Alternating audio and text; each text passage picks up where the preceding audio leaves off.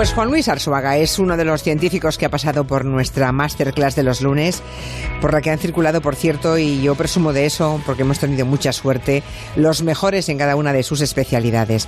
Arzuaga dejó un recuerdo imborrable entre los oyentes de Gelo y por eso a la mínima ocasión le invitamos y hoy tenemos oportunidad de celebrar que tiene un nuevo libro que se llama Vida, la gran historia y que habla precisamente de eso, de la historia de la vida sobre la Tierra, ese proyecto que arrancó hace cuatro mil millones de años y del que vamos sabiendo muchas cosas, pues gracias a científicos y divulgadores como él.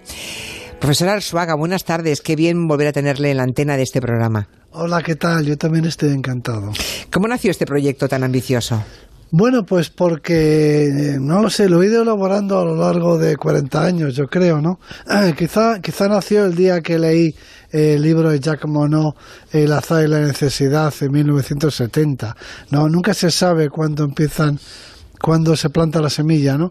Pero en los últimos años, la verdad es que quería eh, hacer un libro que reuniera todas las grandes preguntas que nos hacemos. Y con ese ánimo divulgador que también le llevó a aceptar nuestra propuesta aquí en la radio, ¿no? Está muy bien eso, que uno no se conforme con saber mucho, sino que también se preocupe por divulgarlo a la máxima gente posible, profesor.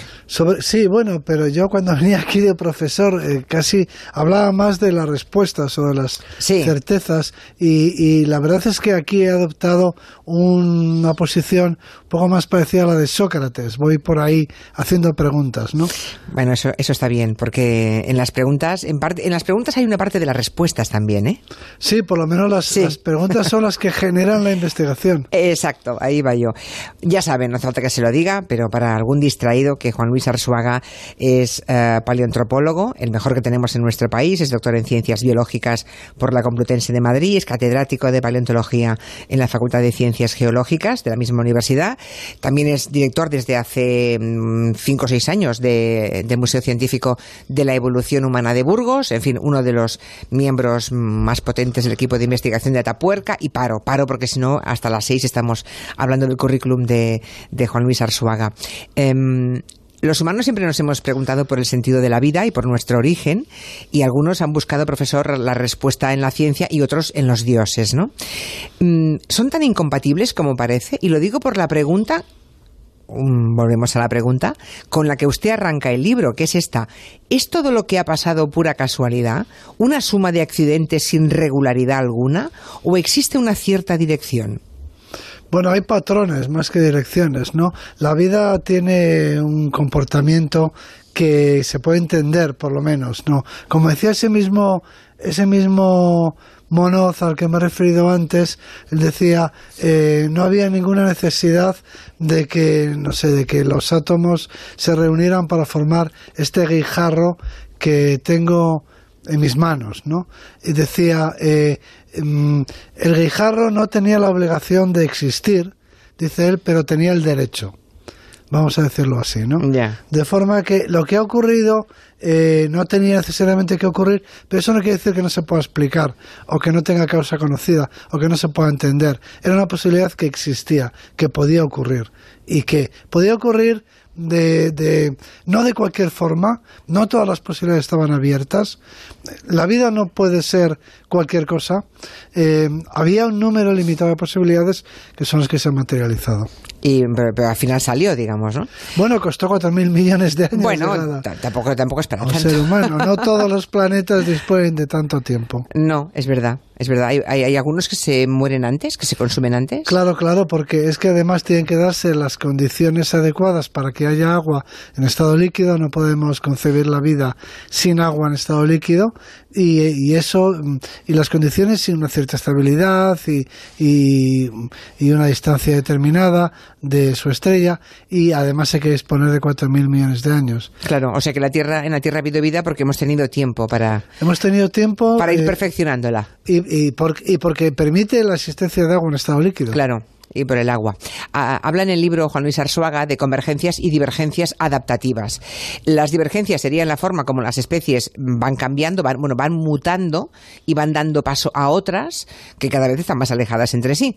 Y luego las convergencias, eh, dice Arzuaga, que es pues la repetición más o menos de los mismos modelos de organismos, como si al final el número de posibilidades fuera limitado, ¿no? O sea, no hay eh, las posibilidades son unas, no hay más que las que hay. Claro, y podemos establecer fácilmente un paralelo entre esto y la historia humana, la historia cultural, la historia reciente. Tenemos, eh, por una parte, diversidad, no hay dos culturas que sean iguales, y por otra parte, muchos, eh, muchas cosas en común.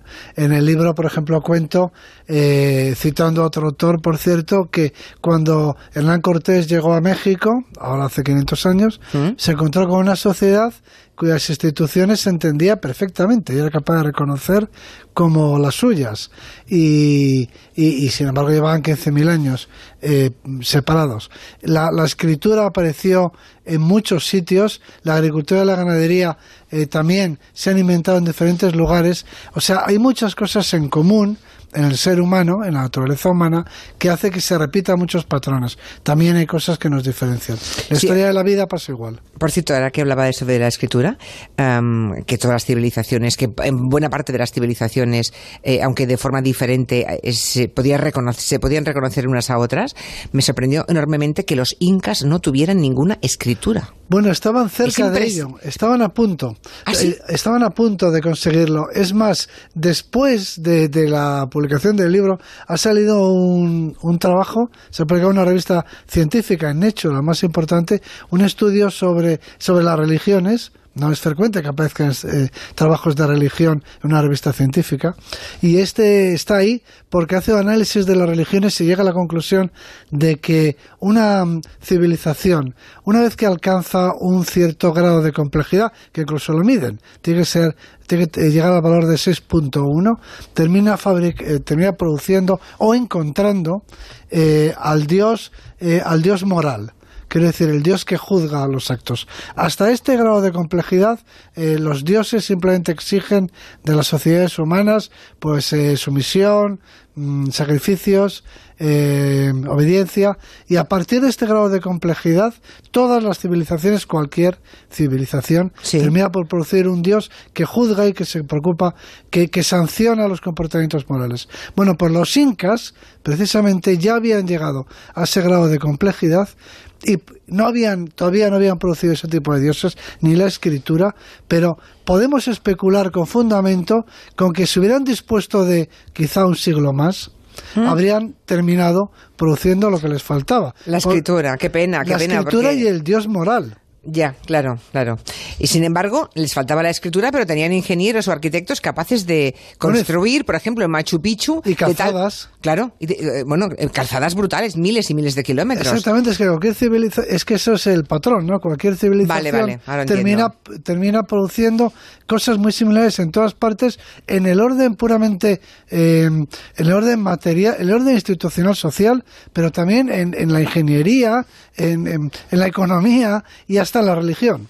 Bueno, algo parecido ocurre en la historia de la vida. Pues eh, muy interesante. Ahora, ahora, mm, ahora se entiende todo. O sea, a los incas le faltaron le faltó tiempo. Bueno, hasta que llegaron, hasta que llegaron los españoles, los españoles que traían la escritura, precisamente, que utilizaron, que utilizaron sus calzadas, lógicamente para moverse, es decir, que utilizaron lo que ya estaba hecho, sí. y lo que hicieron fue imponer un dios que ellos seguramente habrían acabado por por encontrar o, por crear, como se quiera, y, y, una forma de, de, escribir las cosas, ¿no? Bueno, y socialmente supongo, doctora Suaga, que pasa lo mismo, ¿no? Que al final Em, todas las mm, soluciones que encuentran las sociedades son organizaciones parecidas en cualquier lugar del planeta y, que además mm, casi todo es cíclico encima, ¿no? Convergen, sí. Y es más, ahora mismo hay aquí una cierta discrepancia entre lo que vemos en estos dos planos que estamos comparando, porque casi todo el mundo pensaría que la historia humana eh, quiero decir, la historia social y cultural, tiene una dirección, una flecha, decimos nosotros, porque nos parece que todo tiende hacia la convergencia. Sí. Hacia un único, una única sociedad, una sociedad planetaria, ¿no?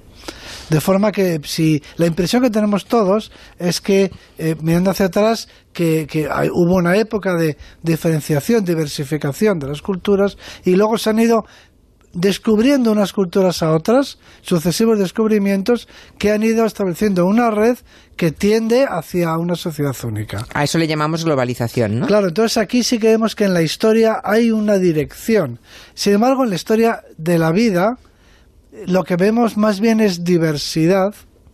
Eh, hay muchas líneas evolutivas, se tiende a ocupar todo el espacio y, y no vemos una línea única, una flecha de la evolución. O sea que estamos actuando un poco contra natura, o al menos contra la costumbre de los últimos 14.000 años. Salvo, claro, salvo que pensemos que finalmente aparece una especie que es la nuestra, que al cabo de mucho tiempo es capaz ya de condicionar el resto de la biosfera, ¿no? Ya, pero me sorprende cuando dice usted toda sociedad avanzada termina por producir un Jehová. Bueno, es que, Ese dios moral que decía hace un momento. Un, dios que juzga los, los dioses de las sociedades que, que nos... De las sociedades ¿Pero por qué? ¿Por qué necesitamos que haya un Dios? Bueno, pues porque ya existen las... Eh, es un Dios prosocial, que se dice. Es, un Dios que eh, juzga, evalúa las conductas personales. Hasta ese momento, hasta ese grado de complejidad social, pues simplemente cada, cada cultura tiene su Dios, para empezar, hay muchos, y los dioses son simplemente, pues es, eh, representa la figura como del rey supremo de esa sociedad, ¿no? Se le debe obediencia, se le debe veneración y nada más, pero el Dios no, no, no juzga las conductas de los no, no promueve, digamos, el amor fraterno, ¿no? Al buen orden social. El origen de la vida y el origen del universo son dos de los tres grandes orígenes que nos interesan a todos, dice en el libro el profesor Arsuaga. El tercero es el origen del pensamiento racional y también el pensamiento irracional. Claro, porque el pensamiento mágico es exclusivamente nuestro. Eh, normalmente nos referimos a, eh, al pensamiento que no es lógico, para entendernos, eh, por ejemplo, el fanatismo, o, mm, sobre todo, y, lo calificamos de irracional o de animal incluso, pero los animales no son fanáticos, no hay ninguna especie animal fanática. O sea que el terrorismo, como poner una manifestación de un comportamiento fanático... Es propio de los humanos, claro. Es exclusivo de los humanos. Exclusivo, claro. Porque solo los humanos podemos tener inquisiciones y cosas así, ¿no?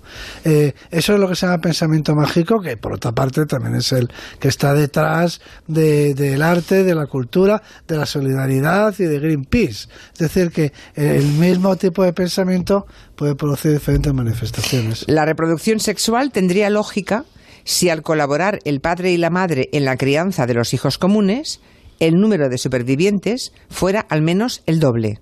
Explíqueme esto, profesor, que he leído pues, textualmente. Es, una cuestión, es una cuestión de echar cuentas. Eh, eh, por ejemplo, un, ejemplo, una osa eh, tiene un encuentro sexual con un oso en, nuestra, en nuestras montañas del norte, un breve encuentro sexual, queda embarazada y a partir de este momento pues tiene lugar la gestación, finalmente el parto, finalmente la lactancia y la crianza de los osednos.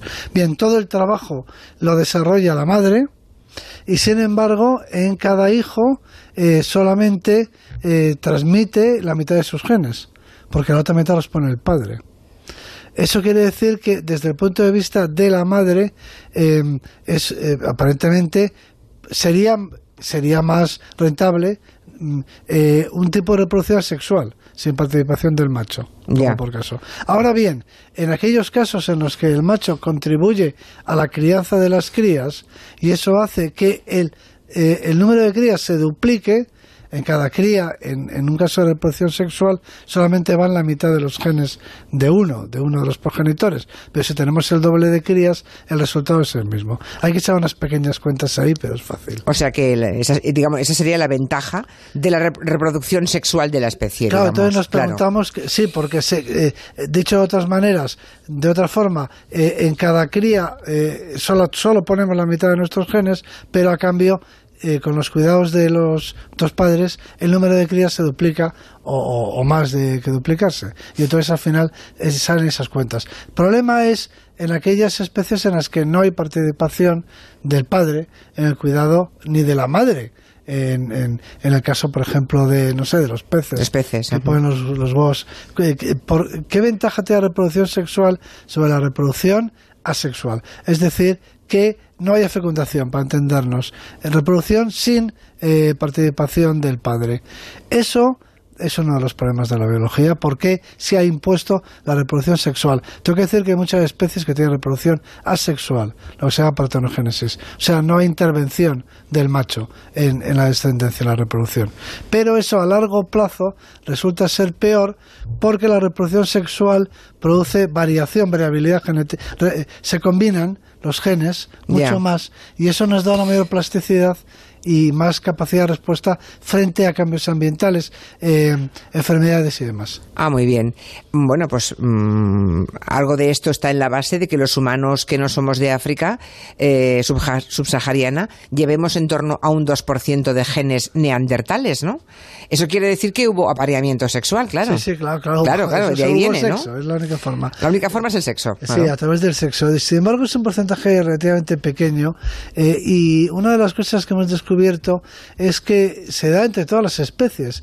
El, oso de las cavernas que considerábamos por ejemplo, extinguido por completo hace miles de años, resulta que un pequeño porcentaje, aproximadamente el mismo que el de los neandertales en, los, en el Homo sapiens, pues se conserva en, en los osos pardos que tenemos ahora. O sea, que haya un pequeño intercambio de genes es, es muy frecuente entre especies cercanas. O sea, siempre ha habido miembros de una especie que han sido más audaces, digamos, y han tenido contacto sexual con quien no, le tocaba. O bueno, circunstancias que lo han favorecido, eh, o adopciones y cosas así, ¿no? Adopciones también podría ser. encontrarse adopción de un niño o una niña dentro del grupo, pues ya hace que se vayan a incorporar genes en la siguiente generación. Profesor, ¿cómo debió ser la, convivencia entre esa gran diversidad de especies de homínidos que compartieron eh, el planeta mm, entre hace dos millones de años y hace un millón y medio, más o menos. Bueno, eso es lo que defiendo yo, porque en realidad uno de los grandes problemas de la evolución humana, yo diría que el, número uno, es el patrón. Es decir, la evolución humana es absolutamente lineal. O sea, solo ha habido una especie humana eh, en cada momento, en todo el planeta. Nunca hubo dos o tres especies humanas al mismo ¿Ah, tiempo. Bueno, hay, hay, hay dos modelos, ¿no? Hay algunos científicos que creen que la evolución humana es lineal y otros que creen que es ramificada. Los que creen que la evolución humana es lineal explican ese, esa, esa linealidad eh, como consecuencia de la cultura. La cultura sería el factor unificador. No necesitamos adaptarnos a las circunstancias particulares de cada región geográfica biológicamente porque disponemos de la tecnología, nuestra adaptación es tecnológica. Eso es lo que dicen.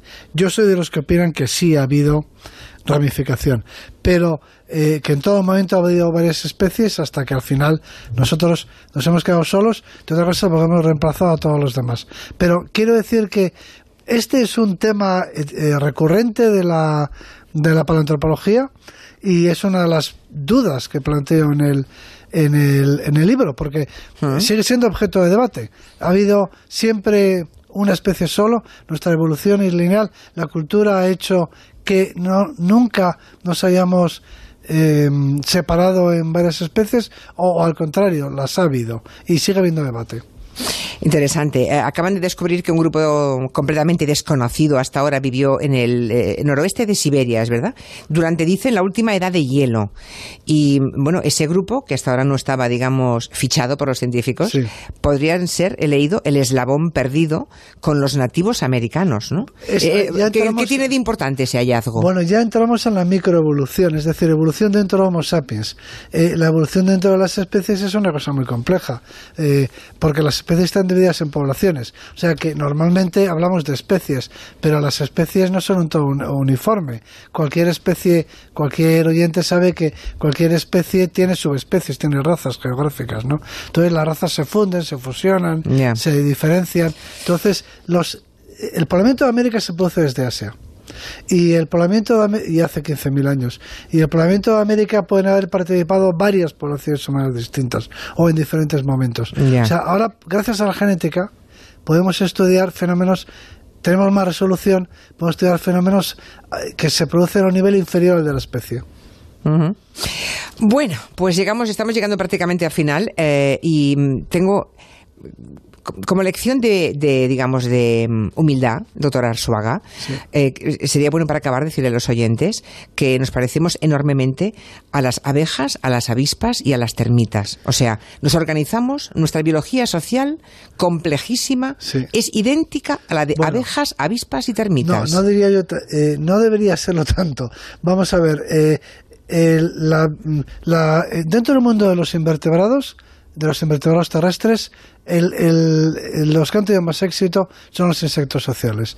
De hecho, las, las hormigas la biomasa de hormigas pesadas, simplemente al peso, constituyen el, el grupo más importante de eh, animales que no son vertebrados. Son los grandes triunfadores del planeta, en el, quiero decir, la tierra firme. Entre los insectos, eh, entre los invertebrados son las hormigas. Y en el mundo de los vertebrados, los grandes triunfadores somos los humanos.